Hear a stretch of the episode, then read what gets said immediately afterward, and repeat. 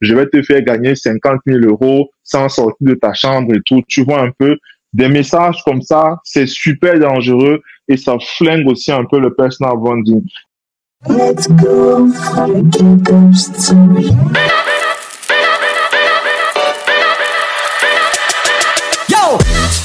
Bonjour à tous, c'est le deuxième épisode de cette série de podcasts et pour ce deuxième épisode, nous allons parler personal branding.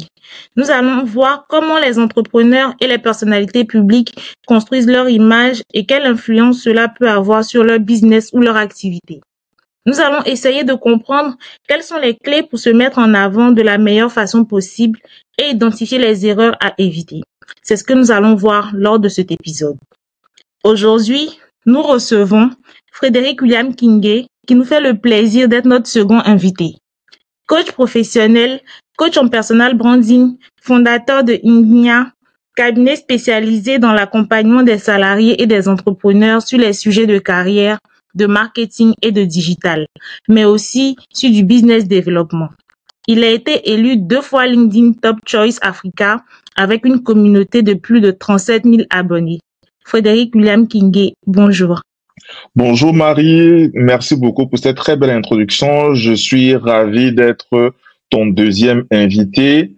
Euh, voilà. Alors, encore bienvenue dans ce podcast, dans ce Get Up Story, donc où nous recevons des professionnels euh, du marketing avec qui nous échangeons et nous bénéficions au maximum de leur expérience et de leur expertise sur le sujet. Euh, alors, donc, chez nous, c'est coutume euh, de toujours commencer par parler du parcours de notre invité. Donc, euh, nous avons essayé de d'avoir un peu d'informations sur votre parcours, mais on espère que dans ce podcast, on aura davantage d'informations. Donc, vous avez exercé des fonctions au niveau des ressources humaines dans de grandes entreprises, notamment chez Nestlé. Euh, Qu'est-ce que ces expériences vous ont appris et comment elles ont contribué euh, à vous rendre euh, personnalité publique aujourd'hui? Alors, je ne sais pas si je suis déjà arrivé au niveau de personnalité, personnalité publique et tout. Mais concrètement, euh, voilà, peut-être je vais me présenter. Et après, je pense que on va faire les choses de manière inverse. Hein. Je sais que c'est toi qui m'invite et tout, mais euh, je vais te mettre un peu au travail et à contribution, et après tu pourras me poser des questions et tout. J'aime bien les, euh, on va dire les surprises.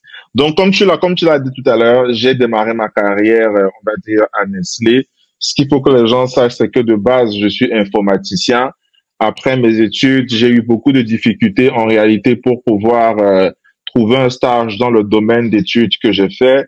Donc par la suite, la première entreprise justement qui m'a ouverte et qui m'a offert euh, une opportunité vraiment de me lancer, c'était Nestlé, dans laquelle euh, à la base j'ai démarré dans le domaine du droit et par la suite une position s'est ouverte dans les ressources humaines où j'ai évolué sur euh, vraiment beaucoup de choses. Hein. J'ai envie de dire que j'ai fait cinq ans et demi dans cette entreprise, mais j'ai l'impression d'en avoir, avoir fait un peu plus de dix en réalité parce que j'ai embrassé les services généraux, j'ai embrassé euh, un pôle des ressources humaines qui était assez sensible. J'ai fait du recrutement, j'ai fait, euh, comment on appelle ça, de la gestion du personnel local et expatrié de manière générale. Donc tout ceci m'a permis vraiment d'avoir une ouverture à 300, 360 degrés sur les ressources humaines, mais dans un domaine assez spécifique à des multinationales. Donc voilà un peu, euh, on va dire, le point de départ. Je sais pas si tu as peut-être des questions, je serais ravi de répondre à ceux qui vont nous suivre et ceux qui vont écouter ce podcast particulièrement, quoi. D'accord, bah c'est parfait. Pour moi, c'est assez clair. Vous avez euh, résumé de façon claire votre parcours, mais euh, bah après une telle expérience dans une grande boîte comme Nestlé, si on peut on peut le dire ainsi, qu'est-ce qui vous a poussé euh, à devenir indépendant? Alors on va dire qu'il y a beaucoup de choses parce que ça ce n'est que le point de départ, comme je t'expliquais.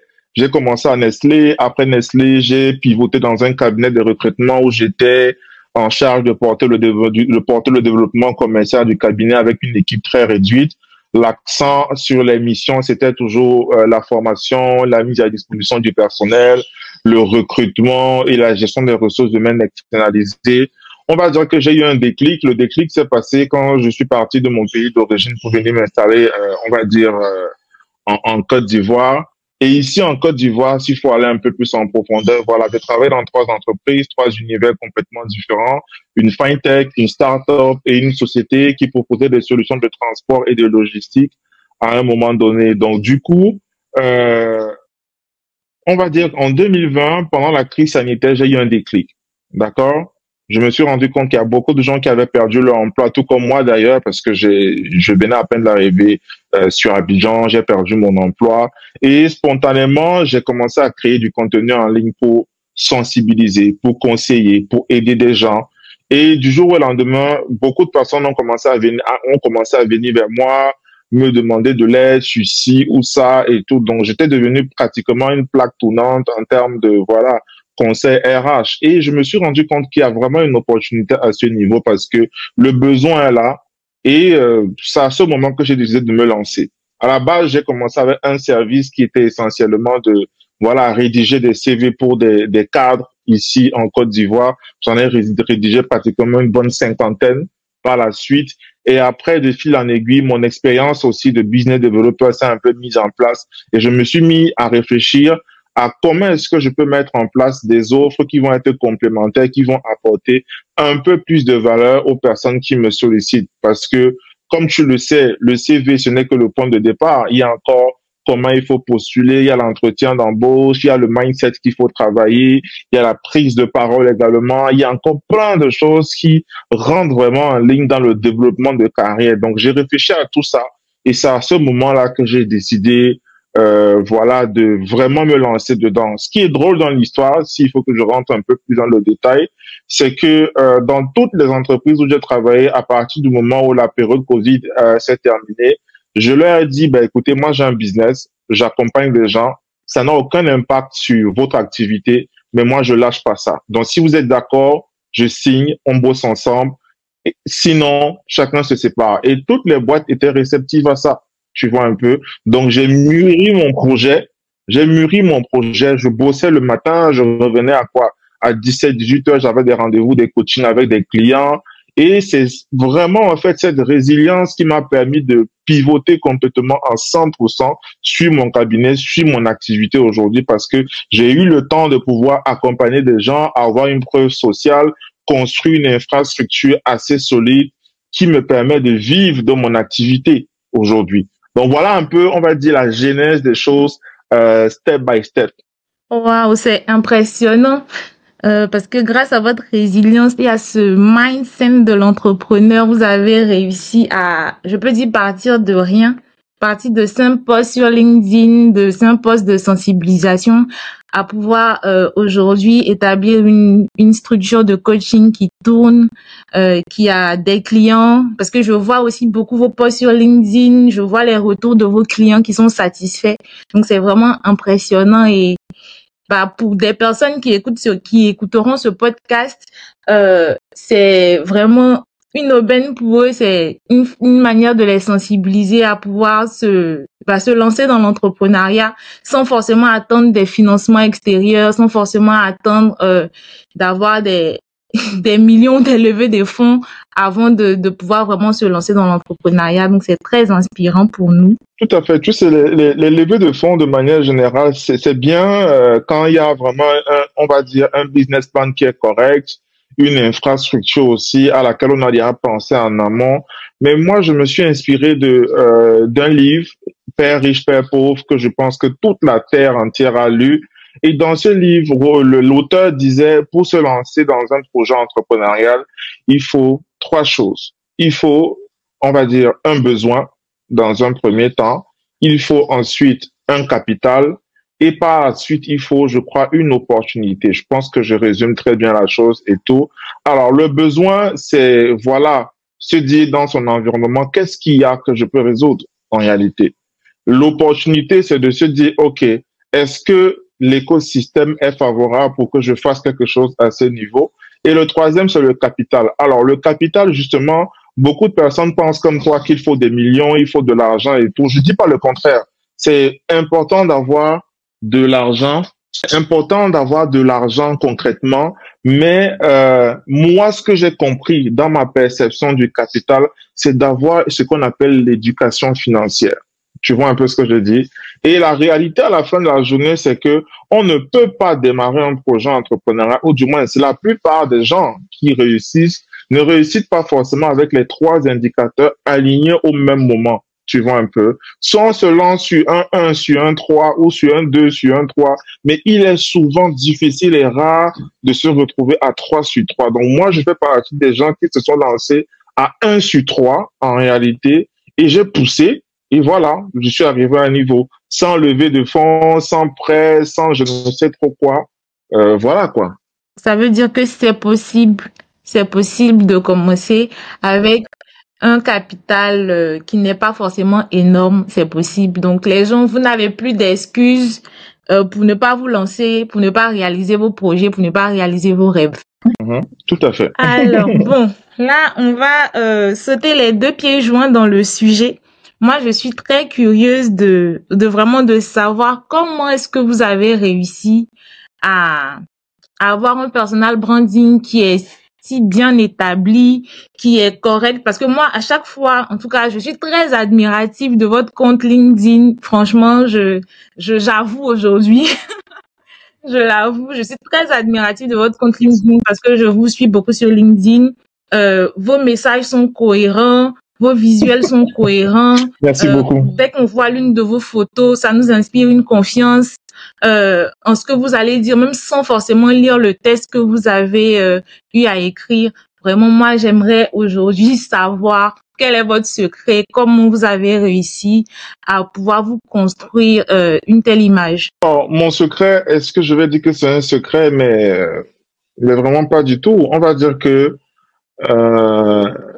la création de contenu m'a permis de très rapidement faire des rencontres et des recommandations intéressantes et du coup, euh, mon point de départ, s'il faut que je le dise, c'est une formation. J'ai été coaché.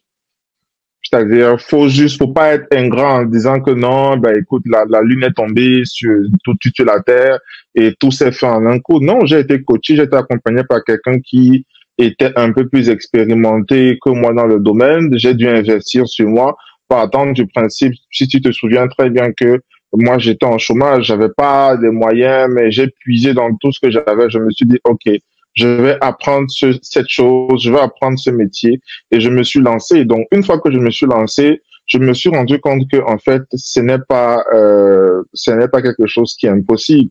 Tu vois un peu? Euh, spontanément, je comprenais très rapidement ce que les autres faisaient. J'arrive, j'arrivais, bon, pas, pas à copier, mais j'arrivais à répliquer avec ma manière, avec ma personnalité, parce que c'est surtout ça, euh, sa personnalité, comprendre quelles sont ses valeurs, comprendre qui on est, comprendre où est-ce qu'on va. Euh, c'est ça en fait le personal branding. Hein. Si tu vas même sur Google, c'est la définition, c'est se connaître, se faire connaître et se faire reconnaître à un moment donné. Donc moi, j'ai entamé ce petit voyage pour me reconnecter à moi. Et euh, dès que euh, j'ai eu toutes les, on va dire les bonnes idées en place, la deuxième étape, bah, c'était de me faire connaître. Donc du coup, j'ai commencé à créer du contenu naturellement sur euh, LinkedIn et voilà l'effet cumulé de ce que tu me dis. Chaque fois que tu vois mes posts, voilà, tu es contente et c'est aussi le retour que j'ai de beaucoup de personnes. Donc en gros, c'est un peu ça. Il n'y a pas eu un secret particulier. Le secret, c'est vraiment la formation. Si je dois donner un conseil à des gens aujourd'hui, à des jeunes, à des cadres, à des managers, même des entrepreneurs, formez-vous, investissez sur vous. C'est ça le vrai secret en fait de la réussite. Il n'y a pas autre chose. Wow. Merci pour ce, ce grand conseil parce que c'est vrai que c'est pas évident. Les gens n'ont pas tout le temps conscience qu'il est important de se former euh, avant de se lancer dans un projet entrepreneurial surtout. Les gens se disent dès que j'ai la bonne idée, je pense que cette idée, waouh, c'est l'idée du siècle. Vas-y, je me lance et très souvent on assiste à des personnes qui qui n'arrivent pas à réaliser leur projet ou qui sont freinés par plusieurs obstacles parce qu'ils n'ont pas pris le temps de se former. Donc c'est, je pense que c'est vraiment crucial de, de passer par la case formation avant de, de se lancer directement euh, dans des projets euh, en entrepreneuriat. Donc, merci beaucoup pour ce conseil. Tout à fait. Après, je pense qu'on peut faire du, on peut faire du test and learn, hein. Tu vois un peu, on peut tester des choses, on peut adapter, mais à un moment donné, avec les, avec l'exigence de ce qu'on a envie euh, on a envie de construire et la vision qu'on a, il faut qu'on se fasse accompagner par des personnes ou des cabinets qui ont déjà une certaine avance sur le sujet sur lequel on veut partir. C'est un peu ça, quoi. Mais oui, comme tu l'as dit, il faut se former en fait. C'est clair. Merci beaucoup pour ce point. On est, on est clair, c'est, top.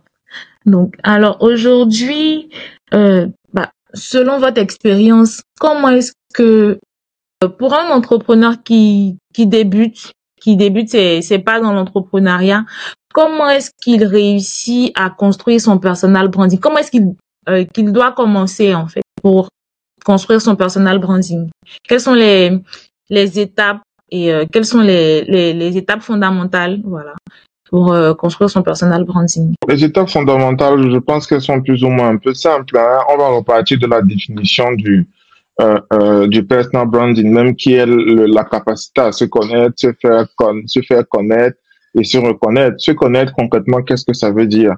On doit faire le point sur euh, son mindset, sur, sur sa vision, sur euh, comment on appelle ça, sa confiance en soi, sur le public qu'on a envie éventuellement de toucher, euh, il y a encore beaucoup d'autres choses, mais pour le moment, ça qui me vient directement en esprit.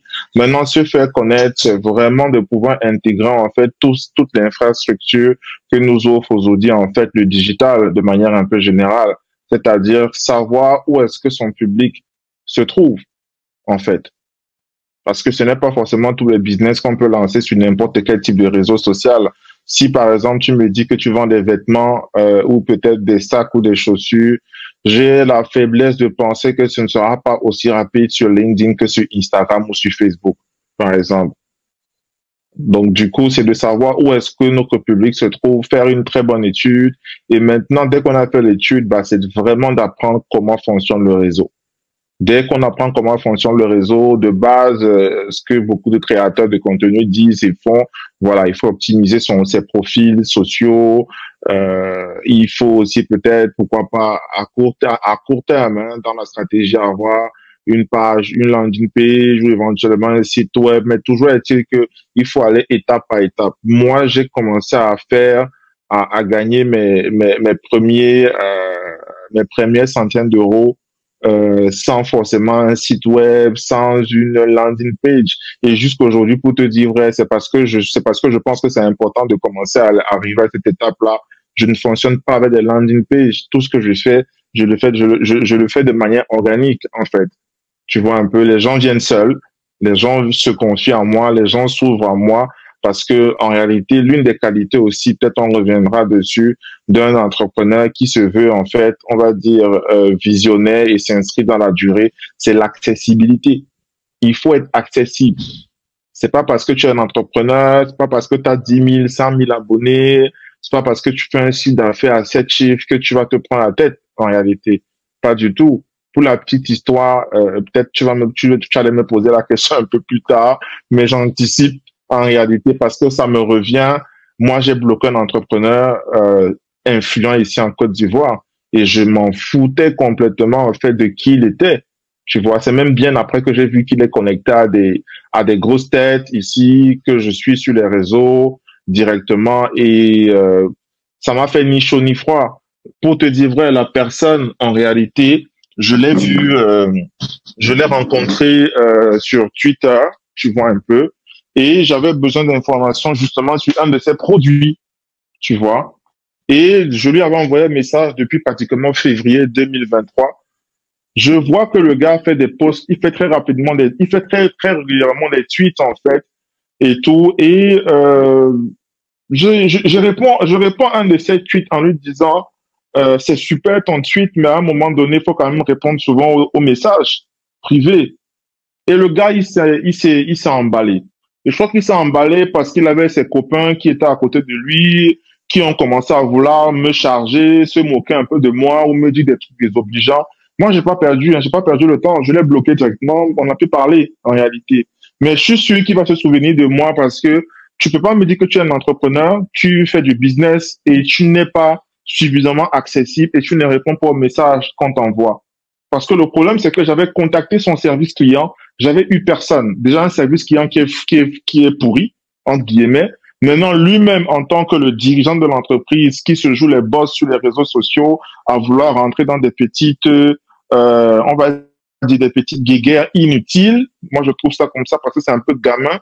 Moi, je l'ai bloqué. Après, je suis passé à autre chose. Donc, pour moi, c'est très important. Quand on est un entrepreneur, il faut qu'on se rende accessible. Après, j'ai pas dit qu'il faut être ouvert à tout le monde, mais il faut quand même être super proactif sur un certain nombre de choses. Maintenant, naturellement, euh, se connaître, quand tu as vraiment pris le temps de faire ce travail-là, ce voyage-là, ce questionnement profond, et que tu as pris le temps de trouver le canal par lequel tu vas, euh, euh, tu vas parler de toi, tu vas parler de ton entreprise, tu vas parler de ton business, tu vas parler de tes produits, tes services et tout ce qu'il faut. Bah, j'ai envie de te dire que naturellement, sans vraiment faire d'efforts, tu as des retours. Les gens vont commencer à te voir, les gens vont venir vers toi. Maintenant, après, en fonction de la maturité de ton activité, tu peux maintenant passer sur tout, tout, euh, tout ce qui tout ce qui rentre un peu dans l'outbound marketing, tu vois un peu.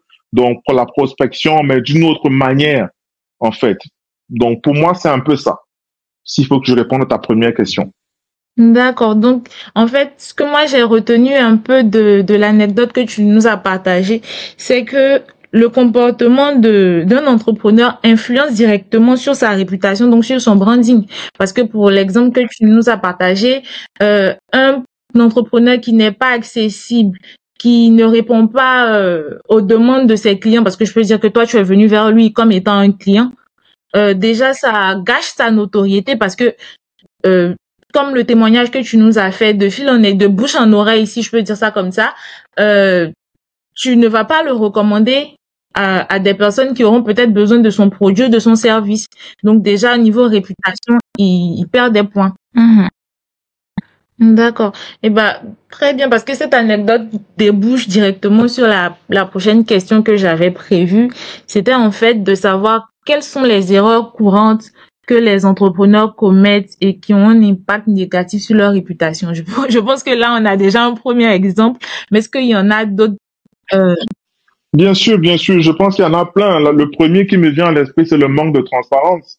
Le manque de transparence dans la communication, peut-être, euh, on va dire sur les réseaux sociaux, le manque de transparence sur euh, la qualité du produit, euh, des services et peut-être aussi l'intégrité qui peut aussi être impactée d'une manière indirecte.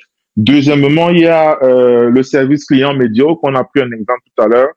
Si on arrive, si on cherche à vous joindre à un certain moment et qu'on n'a pas de retour, on se lasse et on oublie très rapidement le service en réalité. Le troisième aussi qui me vient peut-être là tout de suite, c'est peut-être un faible engagement sur les médias sociaux. C'est comme comme euh, je l'ai expliqué au début, moi ce qui m'a permis de me propulser justement c'est LinkedIn, tu vois un peu, parce que j'ai eu le temps de comprendre un peu comment ça fonctionnait, j'ai eu le temps de mettre une très bonne stratégie et tout. Aujourd'hui, un entrepreneur qui n'a pas une certaine visibilité, une certaine présence, un certain impact aussi sur les réseaux sociaux, concrètement, ça va forcément impacter son business, tu vois un peu. Sauf si après, c'est le fils d'un, baron, de je ne sais trop quoi, et c'est un peu plus simple pour lui de ne pas avoir des clients. Mais concrètement, moi, je pense que c'est une erreur aussi qu'il faut pas négliger. Il y a aussi les promesses non tenues, hein. Ça dit, ça n'a l'air de rien comme ça, mais si par exemple un client te confie son projet et que vous avez un cahier de charges qui est euh, bien défini euh, au du début jusqu'à la fin, et après quoi, peut-être deux, trois semaines, un mois que le projet est censé être livré, tu ne l'as pas terminé, ben écoute, ça a un impact forcément sur toi. Il y a aussi, il y a aussi ces promesses-là, entre guillemets, que certains font sur les réseaux sociaux. Je vais te faire gagner 50 000 euros sans sortir de ta chambre et tout. Tu vois un peu des messages comme ça, c'est super dangereux et ça flingue aussi un peu le personal branding. Et en dernier, je pense qu'il y a le manque de responsabilité aussi tu vois un peu, euh, d'un point de vue personnel, dans l'interaction éventuellement avec des, j'ai envie de dire des prospects, parce que sur LinkedIn euh, ou sur tous les autres réseaux sociaux, toutes les personnes qui sont autour de toi, qui te connaissent qui ne te connaissent pas, sont des, des potentiels prospects ou alors des potentiels prescripteurs. Donc, si tu n'es pas responsable dans ton attitude, dans ta posture, ça devient compliqué.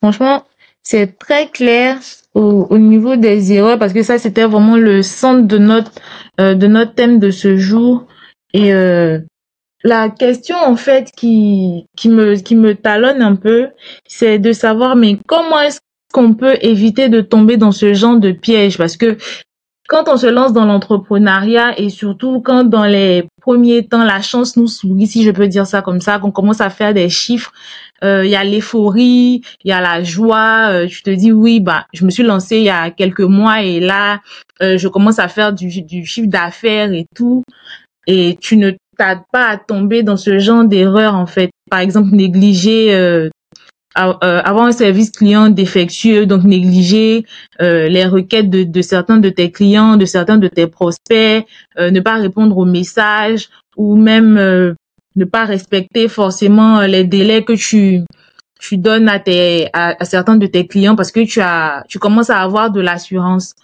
Comment éviter de tomber dans ce dans ce genre de piège en fait? Pour moi, la question, la réponse va se va se structurer en un mot hein, authenticité. Il faut être authentique. Il faut être soi-même euh, aussi bien sur euh, les réseaux sociaux que dans sa vie personnelle. Tu vois un peu.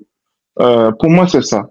C'est relativement simple. Il faut avoir une éthique et des codes de, des codes de travail qui t'empêchent d'arriver à ce, à ce niveau-là comme tu l'as dit, je pense que le problème de certains entrepreneurs qui commencent déjà à avoir euh, une très bonne visibilité, un très bon chiffre d'affaires et peut-être euh, des invitations ça et là, des événements pour venir euh, parler de leur parcours, bah, ils se prennent la tête.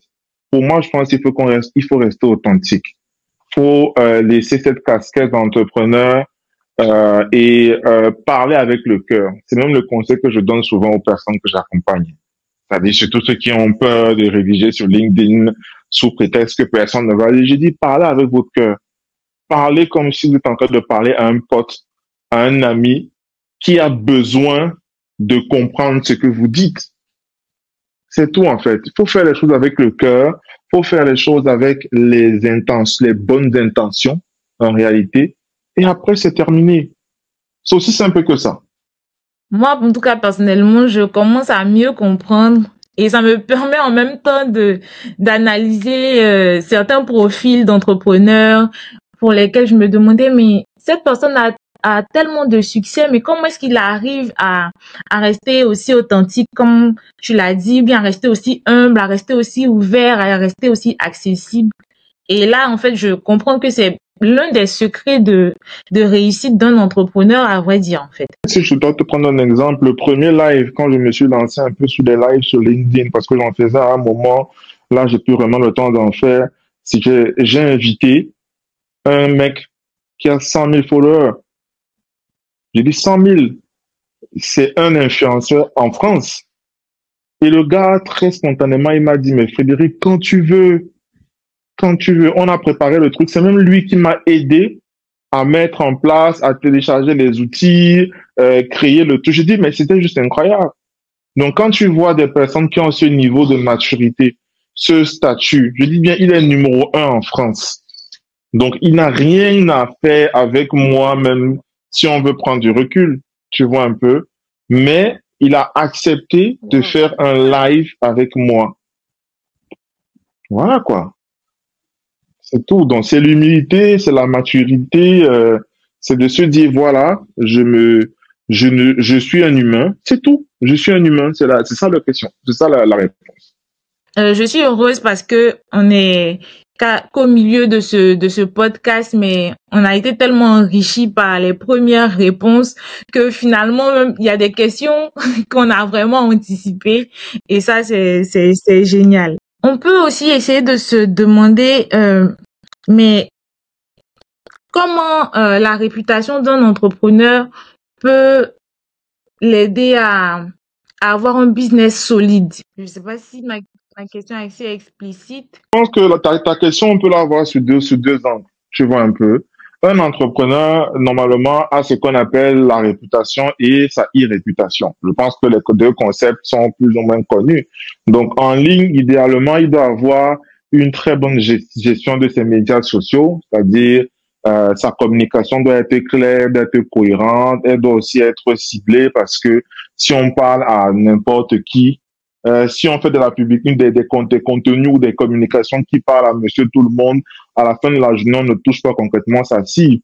Donc, la bonne gestion des médias sociaux, pour moi, en ligne, est déjà un point de départ qui est très important. Le deuxième point, j'ai envie de dire que ça peut être la transparence.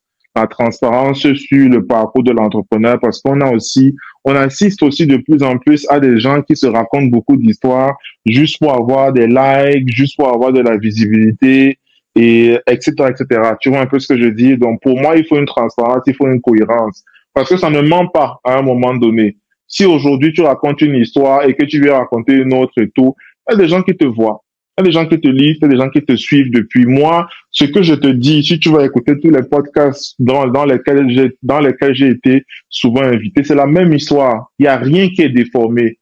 Parce que c'est réel, parce que c'est ça parce que c'est la vérité, parce que c'est mon parcours professionnel. Ensuite, tu peux aussi rajouter peut-être la manière de répondre aux commentaires en ligne et même en messagerie, parce que ça, c'est important. Je, si on revient un peu ou on se reconnecte sur l'exemple de cet entrepreneur-là et tout, la manière dont il m'a répondu n'était pas du tout classe. Et moi, quand je lui ai répondu, je lui ai dit, mais en fait, je m'attendais pas à ce que tu te descendes à ce niveau. En réalité, tu vois. Je me rappelle une fois, euh, euh, pour embrayer le pas sur l'importance aussi de la gestion des crises en ligne, parce que, comme tu le sens, on ne fera forcément pas l'unanimité. Il y a des gens qui ne seront pas forcément d'accord avec le message qu'on partage, et c'est leur droit, c'est leur avis. C'est ça la magie des réseaux sociaux, tu vois un peu. Tout le monde peut donner son point de vue, mais il faut, il faut savoir comment le donner, savoir comment doser les choses en réalité. Bon, j'ai fait une publication un jour pour raconter une histoire vraie qui m'est arrivée et je pense qu'elle va peut-être inspirer des gens. Il y a une jeune dame, un peu comme toi et tout, mais une jeune, hein, qui est venue m'écrire un jour sur LinkedIn. Elle me dit, Frédéric, je vois vos publications depuis un moment, j'apprécie beaucoup vos conseils. Il y en a beaucoup que j'ai appliqués, mais jusqu'ici, j'ai des difficultés, j'arrive pas à trouver un emploi. Elle me dit, est-ce que vous pourriez bien me donner, regarder un peu mon CV et tout? Je dis, OK, pas de problème. Je regarde son CV. La fille, elle m'a touché parce que je suis sensible. À la fin de la journée, c'est vrai, je fais du business, j'aimerais bien qu'on me paye pour mes prestations, mais tu ne peux pas forcément euh, gagner de l'argent tous les jours. Il faut à un moment donné apprendre à donner et à ouvrir ou à tendre la main aux autres. Donc moi, je suis toujours porté par ce genre de choses, mais avec beaucoup de recul quand même. Ne sait-on jamais. Donc j'ai pris sur moi d'appeler un jour une grande sœur qui venait d'arriver justement en Côte d'Ivoire et qui a été recrutée dans un cabinet international d'avocats. Je lui ai dit, ah, grande sœur, j'ai une jeune petite là, une jeune fille qui est en recherche de star. Je sais que tu viens d'arriver, tu n'as pas encore la position, toi aussi tu prends en fonction. Mais si jamais vous cherchez une stagiaire, je t'envoie son CV, contacte-la et discute avec elle. Alors, je ne savais pas qu'elle est partie vraiment plaider, mouiller le maillot pour cette fille dans la boîte. Elle allait créer un besoin pour que la fille puisse venir travailler, ne serait-ce qu'en stage dans le cabinet. Alors, la fille est contactée pour un entretien d'embauche, Marie. Elle m'informe même pas moi qu'on l'a appelée pour un entretien d'embauche. Jusqu'ici, c'est pas grave. Je pense qu'elle n'a pas de compte à me rendre. Il n'y a pas de souci. Elle arrive à l'entretien d'embauche et quand on commence à lui poser des questions sur son parcours, sur son CV, c'est le silence total. Tout ce qu'elle avait mis dans son CV n'était que du mensonge que du mensonge. Elle avait, on va dire, surcoté les choses, rajouté des trucs qu'elle n'avait jamais vus, mais c'était complètement faux. Et tu sais, le plus dangereux dans l'histoire, c'est que le directeur général de ce cabinet avait été associé à l'entretien d'embauche. Donc tu t'imagines, toi, tu prends sur toi de vouloir aider quelqu'un et après tu te fais griller. Elle aurait pu perdre son emploi, en fait. Parce que le mec s'est posé la question de savoir, mais comment tu viens d'arriver en fait à Abidjan? On vient de te recruter et tu nous crées un besoin de tâches comme ça là pour rien, qui n'est pas justifié. Et le gars a dit non, je vais assister à l'entretien pour voir qui est la fille.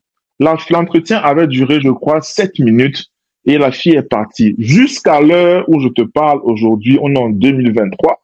La fille m'avait contacté entre 2021 et 2022. Je n'ai plus jamais eu de ses nouvelles. Elle ne m'a jamais écrit. Ma grande m'appelle, et me dit, Frédéric, la fille là, c'était qui? Pourquoi tu m'envoies des gens bizarres? Et moi, ça m'avait beaucoup dérangé parce que c'est des choses comme ça qui entachent ton image et ta réputation sans te rendre compte. Donc, je fais une publication parce qu'il y a justement un autre gars qui vient m'écrire sur LinkedIn, qui me dit, est-ce que tu pourrais partager mon, mon, mon, CV sur ton réseau? Je lui dit non.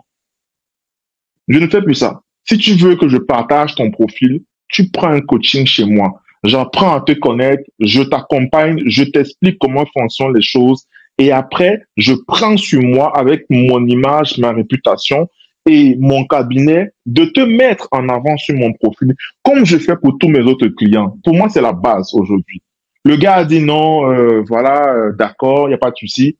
Il a disparu. Donc, cette situation m'a inspiré à faire une publication qui avait fait, je crois, 40 000 vues, hein, pratiquement. Si je suis 40 000 vues, oui.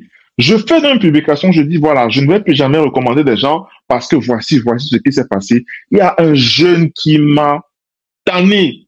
Il a commenté la publication, mais extrêmement toxique. Il a dit des choses, il m'a insulté, il m'a dit c'est parce que vous avez réussi, c'est parce que vous avez l'argent, c'est parce que vous... Je dis, il était hors sujet le mec. Mais à chaque commentaire qu'il faisait, je lui répondais avec de la hauteur. Je n'entrais pas dans son jeu. J'essayais de lui expliquer que je respecte son point de vue. Voilà, voilà. Il m'insulte, il s'enfonce, il s'enfonce. Quand il a commencé à m'insulter, j'ai arrêté de parler avec lui. Ce jour-là, sept personnes m'ont écrit, cinq sur LinkedIn, deux sur WhatsApp pour me dire Frédéric, chapeau bas, parce que je ne sais pas si moi j'aurais tenu face à une situation comme ça. J'ai lu tes commentaires, je me suis dit, mais comment tu fais? Et c'est à ce moment que tu te rends compte que même au niveau des commentaires, faut pas t'amuser en fait. Les gens te voient, les gens te lisent.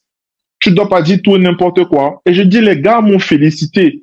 Ils m'ont dit, franchement, tu as de la hauteur. Et justement, c'est des choses que je, j'apprends aux personnes qui me contactent en leur disant que faites preuve de, d'assertivité. C'est vrai, c'est pas tout le monde qui arrive à le faire, mais c'est super important. Donc c'est la petite histoire pour parler un peu de la gestion de crise. Maintenant après, euh, en ligne toujours, il faut avoir une très bonne stratégie en termes de marketing de contenu. Tu vois un peu.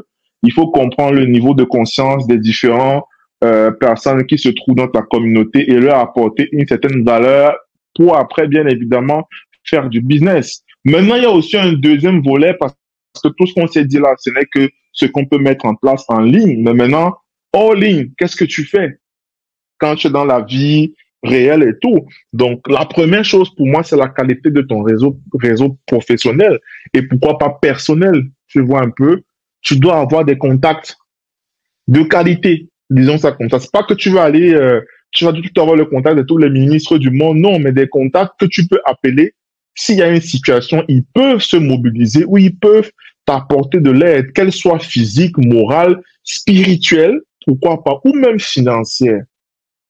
C'est très important. Maintenant, il y a aussi ce qu'on appelle, il y a aussi quelque chose qui est très important que je trouve aussi un peu dommage, c'est que les entrepreneurs ne prennent pas suffisamment le temps aussi d'être dans des euh, euh, euh, configurations communautaires. Tu vois un peu? Je pense qu'il y a beaucoup de choses qu'on peut aussi faire dans, nos communautés, par exemple des événements qui sont organisés, euh, des séminaires. On gagnerait aussi souvent à y aller, même si on ne nous paye pas de l'argent.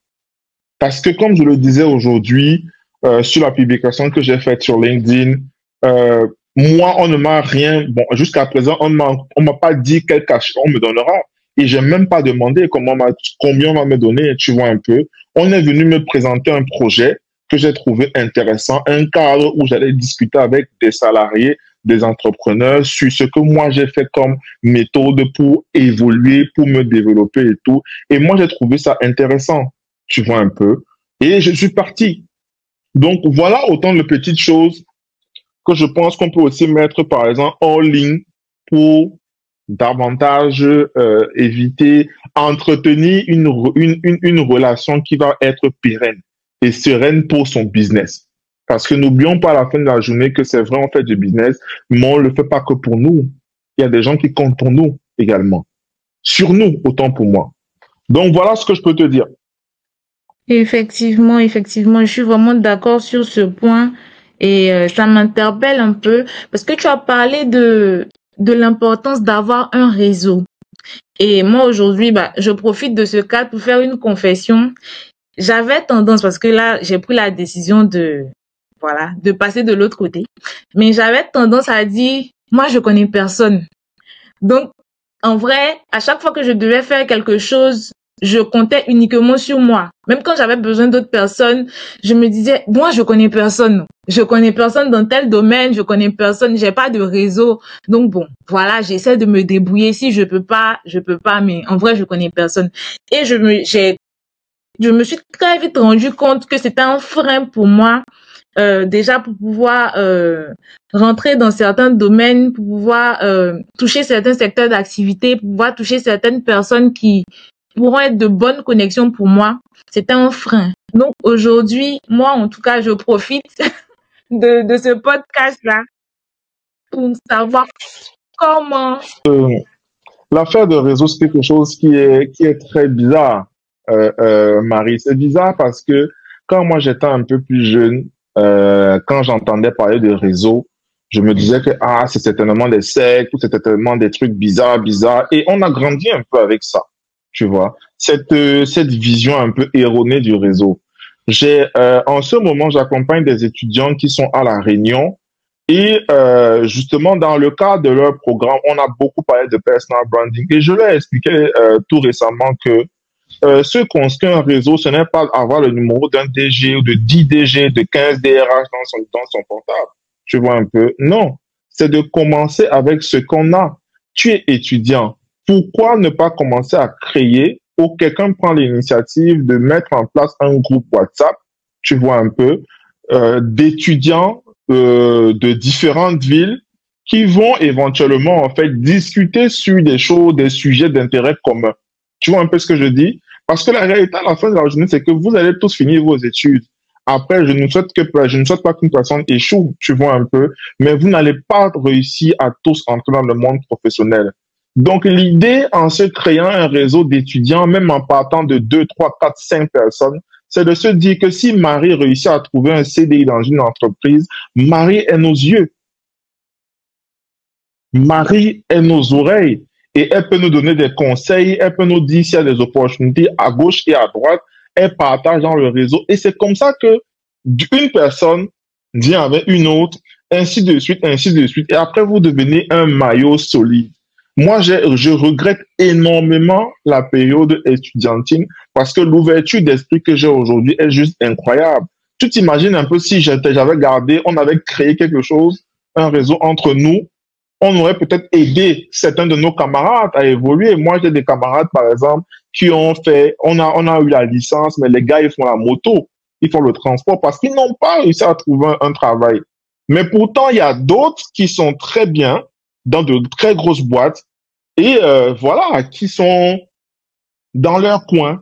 Après, on peut pas forcer quelqu'un à, à, à, à, aider, à aider l'autre. Mais si on avait créé un cadre tu vois un peu, d'échange, de discussion, de partage de bonnes informations, à défaut des groupes où on, cotise pour aller à CINI, on cotise pour aller à BBE, des trucs comme ça, bah, écoute, on serait bien avancé. Donc, à partir d'aujourd'hui, sache que ton, le réseau, euh, le réseau n'a pas besoin d'être un DG ou un PDG. Non, le réseau, c'est ton ami qui est à côté de toi avec qui tu as une très bonne relation. Le réseau, c'est un, c'est un de tes camarades étudiants qui, en fait, vous, vous, vous vous réunissez et vous utilisez ce qu'on appelle l'intelligence collective et l'intelligence sociale.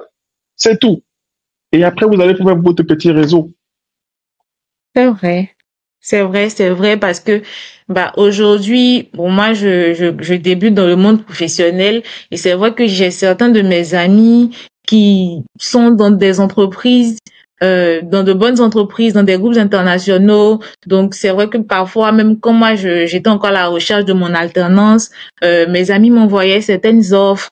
Euh, moi aussi, j'arrivais à partager des offres que je voyais qui n'étaient pas forcément euh, dans, de mon ressort à mes amis. Et c'est vrai que c'est c'était euh, c'est un réseau c'est un réseau peut-être qu'il est encore un peu faible peut-être à petite échelle mais c'est vrai qu'au fil du temps euh, ça va se développer quand chacun va va peut-être occuper des postes de de responsabilité un peu plus importants et tout.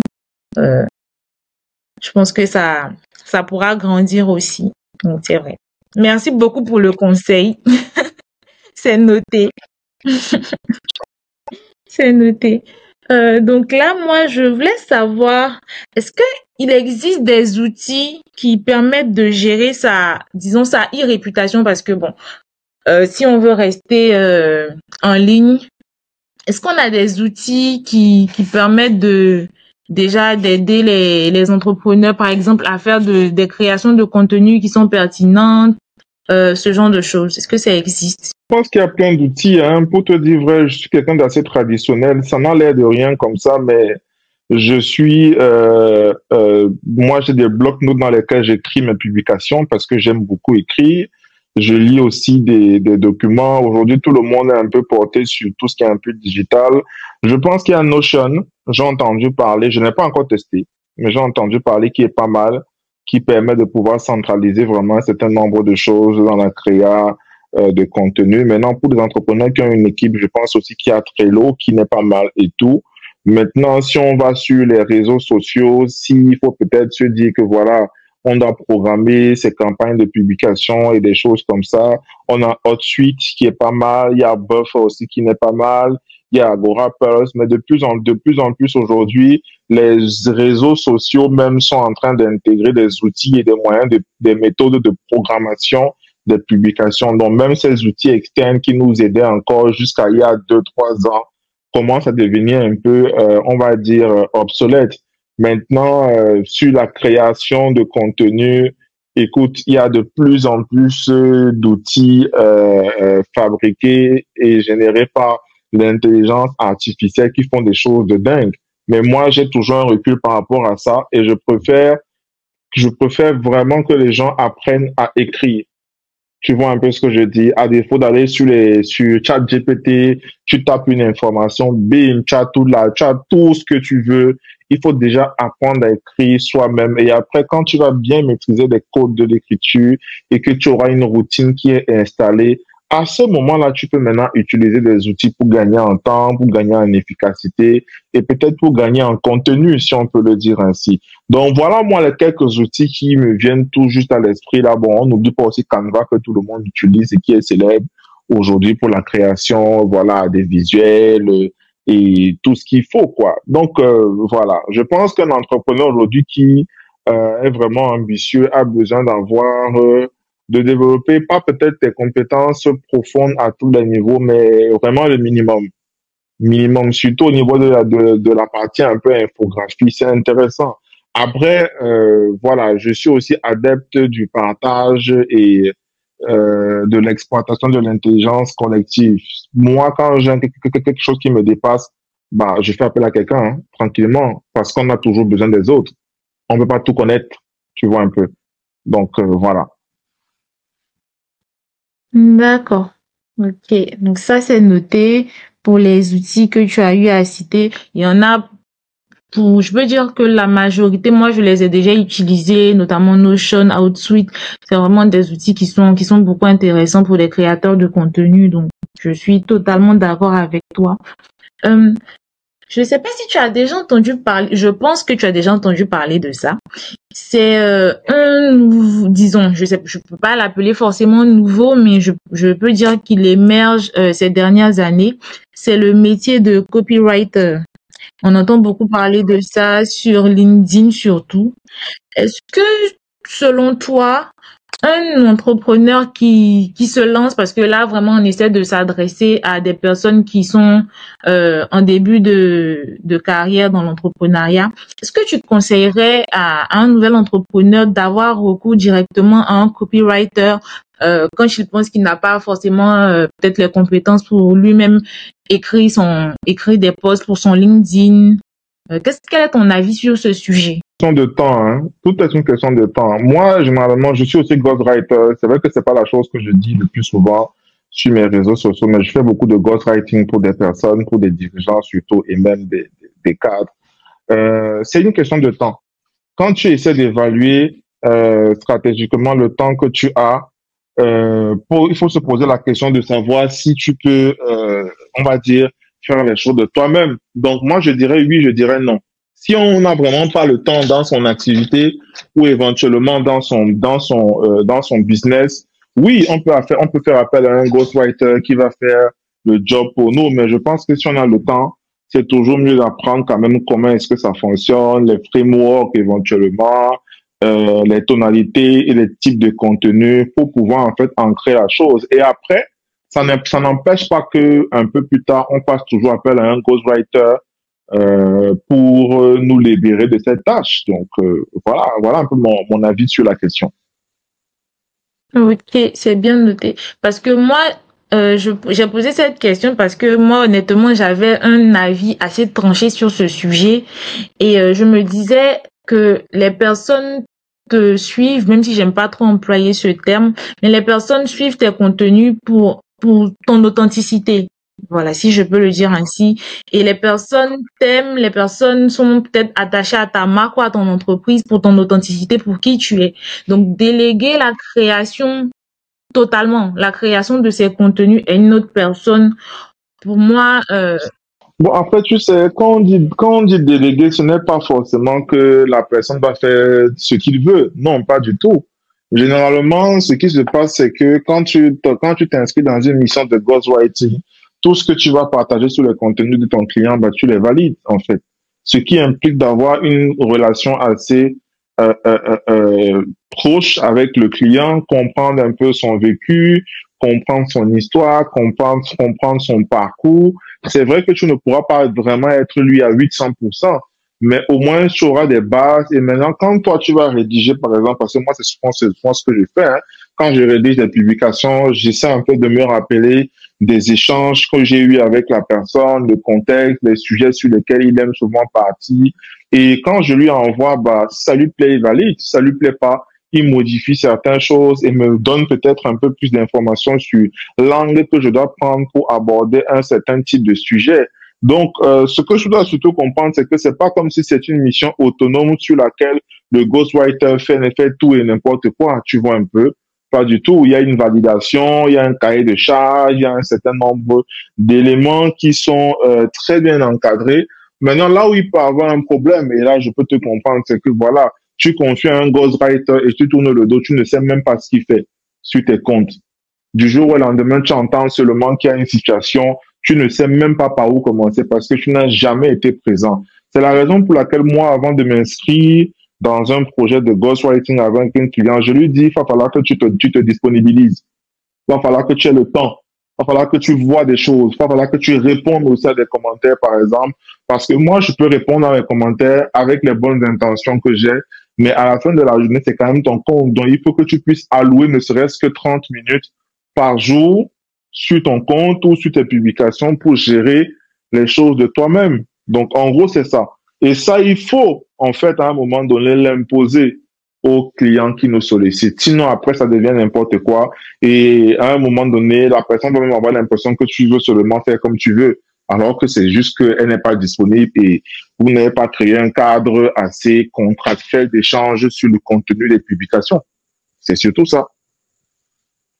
Ok, d'accord. Bon, là, par contre, je suis totalement d'accord, je suis totalement d'accord et c'est vrai que ça change un peu ma perception de de ce de ce métier si je peux le dire ainsi.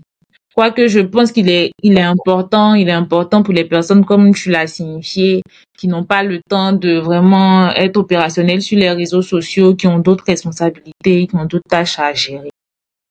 Ok, donc ça c'est c'est bon pour ce point. Euh, donc en termes de, de préoccupation, je veux dire la, la, la question, l'avant-dernière question sur le sujet, c'est de savoir de façon concrète comment est-ce qu'on arrive à, à, à gérer des crises euh, liées à la réputation.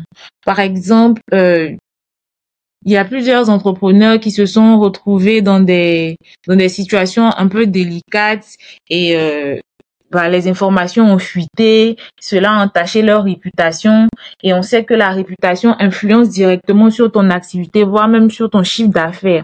Et euh, comment est-ce qu'on arrive à pouvoir résoudre ce, ce genre de cas? La communication, hein, il faut comprendre en fait les sources de les sources de la situation, les sources du, du problème, du conflit et peut-être tirer les choses au clair quoi. Généralement, les entrepreneurs d'un certain niveau ont souvent ce qu'on appelle des chargés de communication qui sont aussi capables de pouvoir, euh, comment on appelle ça, rédiger des, euh, des communiqués de presse, si je prends un peu l'exemple comme ça, pour pouvoir un peu désengorger les choses. Mais concrètement, je crois que dans l'équipe aussi, il faut avoir euh, des personnes qui ont de l'expérience dans ce qu'on appelle la communication de crise et la communication institutionnelle. Alors moi, je ne suis pas vraiment spécialisé dans ce domaine. Je n'ai pas aussi encore eu la chance concrètement de pouvoir voir des euh, avoir des entrepreneurs qui ont vécu des situations euh, un peu comme ça. Mais voilà, voilà ce que je peux te répondre. Il faut avoir une très bonne équipe autour de soi pour pouvoir gérer la crise euh, très rapidement et trouver des voies et moyens pour pouvoir euh, euh peut-être éteindre le brasier, si on peut le dire ainsi. Mhm. Donc, en fait, ce qu'on peut retenir, c'est qu'il faut toujours réagir face à, Pas réagir, face à une crise. bien en fait. réagir. Euh, bien réagir face à une crise. c'est vrai, c'est vrai que c'est important de bien réagir pour ne pas amplifier la, la situation. Ok, donc ça c'est bon, c'est noté. Alors, pour terminer, euh, je vais essayer de peut-être te poser quelques questions qui nous permettront d'avoir encore plus d'informations sur toi. C'est euh, de savoir est-ce que euh, est-ce qu'il y a des entrepreneurs qui t'inspirent, qui t'ont inspiré à cause de leur branding, à cause de leur de leur réputation, de la gestion de leur image? Ce qui m'a inspiré, je t'avoue que quand tu me poses la question comme ça, je n'en vois pas tout de suite et c'est un peu bizarre. Mais oui, il y en a quand même qui ont, euh, voilà, qui sont assez inspirants. Euh, il y en a plein déjà sur LinkedIn que je suis euh, déjà. Euh, voilà, voilà. Alors, est-ce que ta question, c'est d'avoir peut-être quelques noms, quelques références par rapport Oh, c'est beaucoup quand même, hein. Bon, il y a une, il y a une qui me vient à l'esprit. Je vais faire, je vais être très spontané en réalité. Euh, il y a une qui me vient à l'esprit, Marianne Dondé, qui est une spécialiste dans tout ce qui est un peu euh, conduite de changement et RH. Elle a un branding qui est très important. Elle a un angle d'approche aussi et un regard sur euh, euh, les bonnes pratiques HR qui est vraiment, je trouve, assez innovant.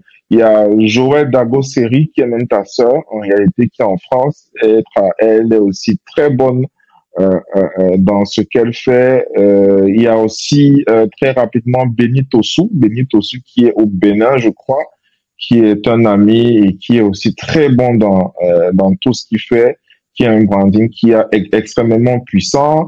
Il y a Audrey Guibert aussi. Audrey Guibert, elle est juste incroyable. Son branding, est, est- c'est un truc de fou. Je vais même pas donner de détails. Il faut aller voir sur LinkedIn et tout. C'est incroyable. Voilà, Audrey Guibert. Audrey Guibert, sa bannière, elle est rose et tu verras certainement un cochon sur sa bannière. En réalité, c'est assez bizarre, mais c'est ça. Il y a aussi, euh, tout, je vois Caroline Mignot. Caroline Mignot qui est juste exceptionnelle et tout, la cofondatrice du, du, du, du, du, qui est une application de mise en relation justement sur LinkedIn qu'ils ont développé. Je crois il y a un an ou deux ans, elle aussi, elle est juste euh, incroyable. Euh, je vois aussi euh, Ajaratou Lawani. Ajaratou Lawani, je pense que tout le monde la connaît aussi. Euh, tout récemment, elle a passé la barre des 130 000 abonnés sur LinkedIn, ce qui n'est pas rien et tout. Elle a aussi un contenu qui est très cohérent et communique beaucoup sur tout ce qui est un peu développement personnel, euh, développement organisationnel aussi. Il y a Naboufal qui est aussi très connu. Hein. Je crois que si tu ne connais pas Naboufal, c'est qu'il y a un problème. Voilà, c'est que tu n'es pas sur LinkedIn, il y a un problème. Il y a Christiane Oyin Traoré aussi, qui a un branding qui est extrêmement puissant. Elle est la fondatrice euh, de l'association euh, Women in Logistics Africa. Euh, J'ai beaucoup aimé travailler avec elle et jusqu'à présent on travaille sur voilà beaucoup de projets ensemble. Il y a Caroline Rousset aussi, Caroline Rousset qui a un branding incroyable. Le nom de son entreprise c'est Caro Gorille. Je pense que c'est Carogi ou Caro Gorille. Donc elle aussi, euh, voilà, elle fait de très belles choses que j'apprécie beaucoup.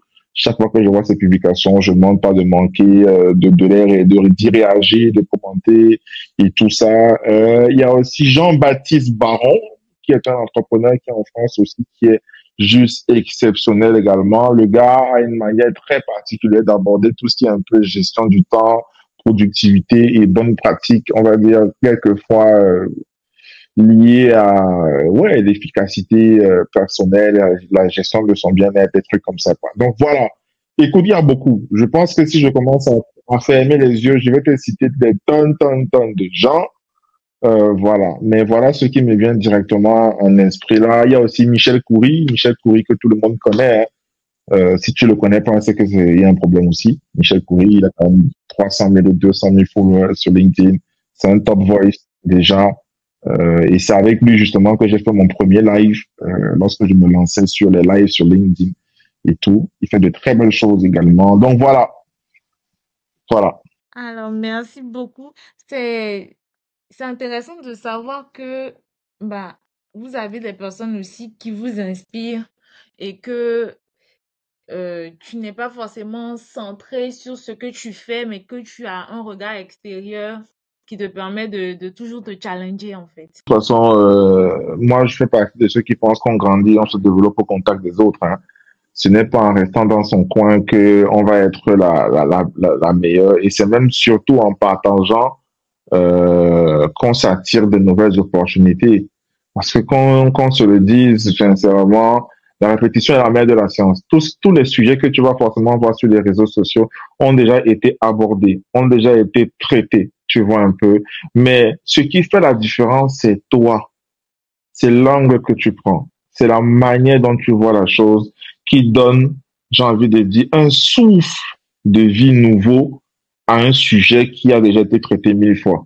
C'est pour ça que je dis, faut pas se, faut pas se prendre la tête à chercher à inventer des contenus incroyables que les gens vont aimer. Non, pas du tout. Tout est déjà là. La Terre est ronde. Est-ce qu'elle va devenir plate un jour? Je ne crois pas. Donc, on n'invente pas la roue, en gros. Effectivement. C'est très clair.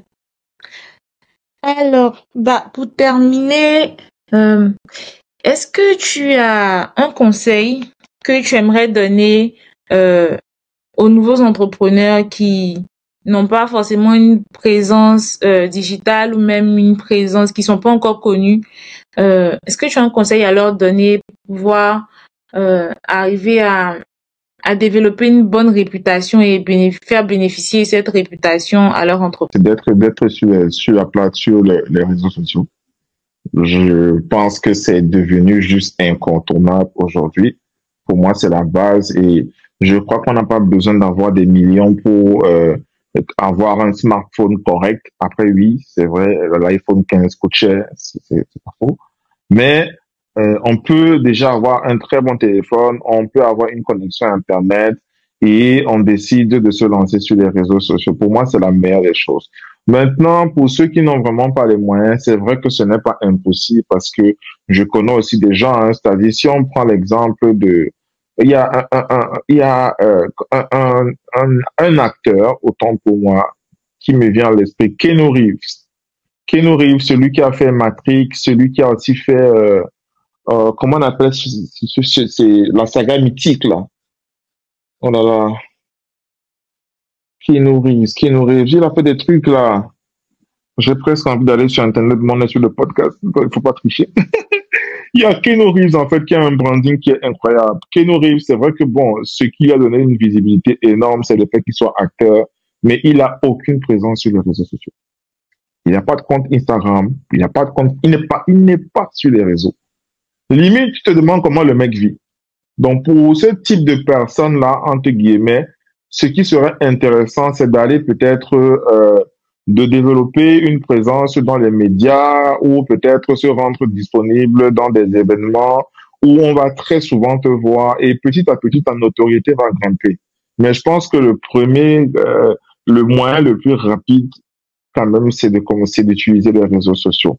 Il faut avoir des compétences dessus et il faut aussi surtout avoir un projet. Il faut avoir une idée de ce qu'on a envie de faire et se poser la question, quel est le besoin que je peux résoudre? Et très souvent, les besoins sont autour de nous. On a envie juste de faire des choses comme des blancs ou comme d'autres personnes, mais vraiment, c'est là. Et il faut qu'on pense, en fait, on pense par rapport à notre environnement. Tu vois un peu.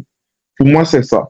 Moi, euh, euh, j'ai réussi à exploiter une situation parce qu'elle s'est présentée à moi et parce que j'étais dans une infrastructure où je pouvais m'exprimer et toucher des personnes directement. D'autres n'auront peut-être pas cette chance-là, mais toujours est-il faut qu'ils se posent la question de savoir quel est le problème que je suis capable de résoudre pour quelqu'un et comment est-ce que je peux investir dessus pour le développer, pour pouvoir aider une, deux, trois, quatre, cinq personnes. À partir du moment où tu arrives déjà à avoir même cinq clients, Marie, cinq clients, c'est excellent. Pourquoi avoir besoin d'avoir 20 clients? Cinq clients, c'est déjà très bon. Parce qu'avec cinq clients, si tu as une très bonne stratégie de marketing de contenu, ces cinq clients-là feront, seront une excellente preuve sociale pour toi qui te permettra d'attirer 15 clients par la suite, 20, 30, 40, et après tu vas te rendre compte un matin que tu as 100 clients dans ton portefeuille. Comme la blague.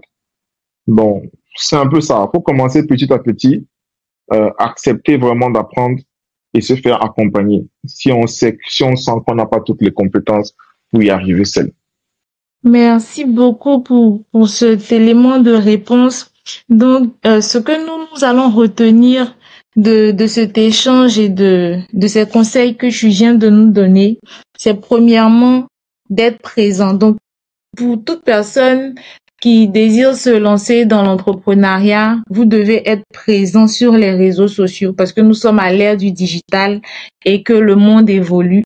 Donc, si vous avez la possibilité d'avoir une présence digitale, ne négligez pas cet aspect. Après, c'est d'avoir une idée claire assez précise et qui répond à un besoin précis et un besoin concret. Ou si vous n'avez pas euh, d'idée qui répond à un besoin, bah, vous allez devoir créer le besoin.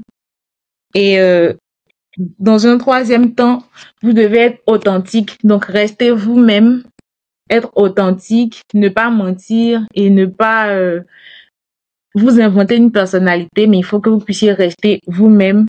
Et le dernier point, c'est de pouvoir euh, accepter d'apprendre, accepter de vous former. J'espère que j'ai bien résumé euh, les conseils que tu nous as donnés. Bah, écoute, je pense que oui, il y a beaucoup de choses qu'on qu'on s'est dit dès le début. On est un peu allé dans tous les sens, mais euh, ceux qui vont écouter avec des oreilles vraiment attentives pourront euh, noter de très bonnes choses, je pense. Effectivement.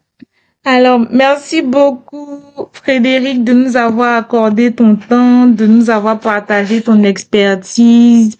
Euh, ça a été un échange très productif et très chaleureux. En tout cas, moi, j'ai vraiment adoré passer ce, ce, cet enregistrement de podcast avec toi. J'espère que ça a été ton cas aussi. Intéressant. Vraiment, merci encore pour l'invitation.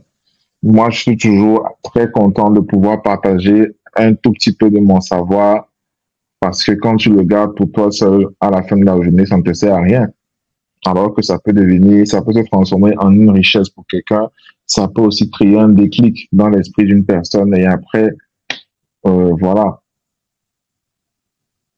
Merci beaucoup. Merci d'être passé sur le Get Up Story. Alors, merci à tous de nous avoir suivis. Euh, N'hésitez pas à vous abonner à la chaîne YouTube. Ça nous permettra de proposer des meilleurs contenus et de continuer à découvrir avec vous les clés pour vous rendre meilleur en tant que professionnel ou entrepreneur. Vous pouvez retrouver notre podcast sur Spotify et sur la chaîne YouTube, sans oublier de vous, de vous abonner à mon compte LinkedIn, Marie Stella À bientôt pour un Get Up Story.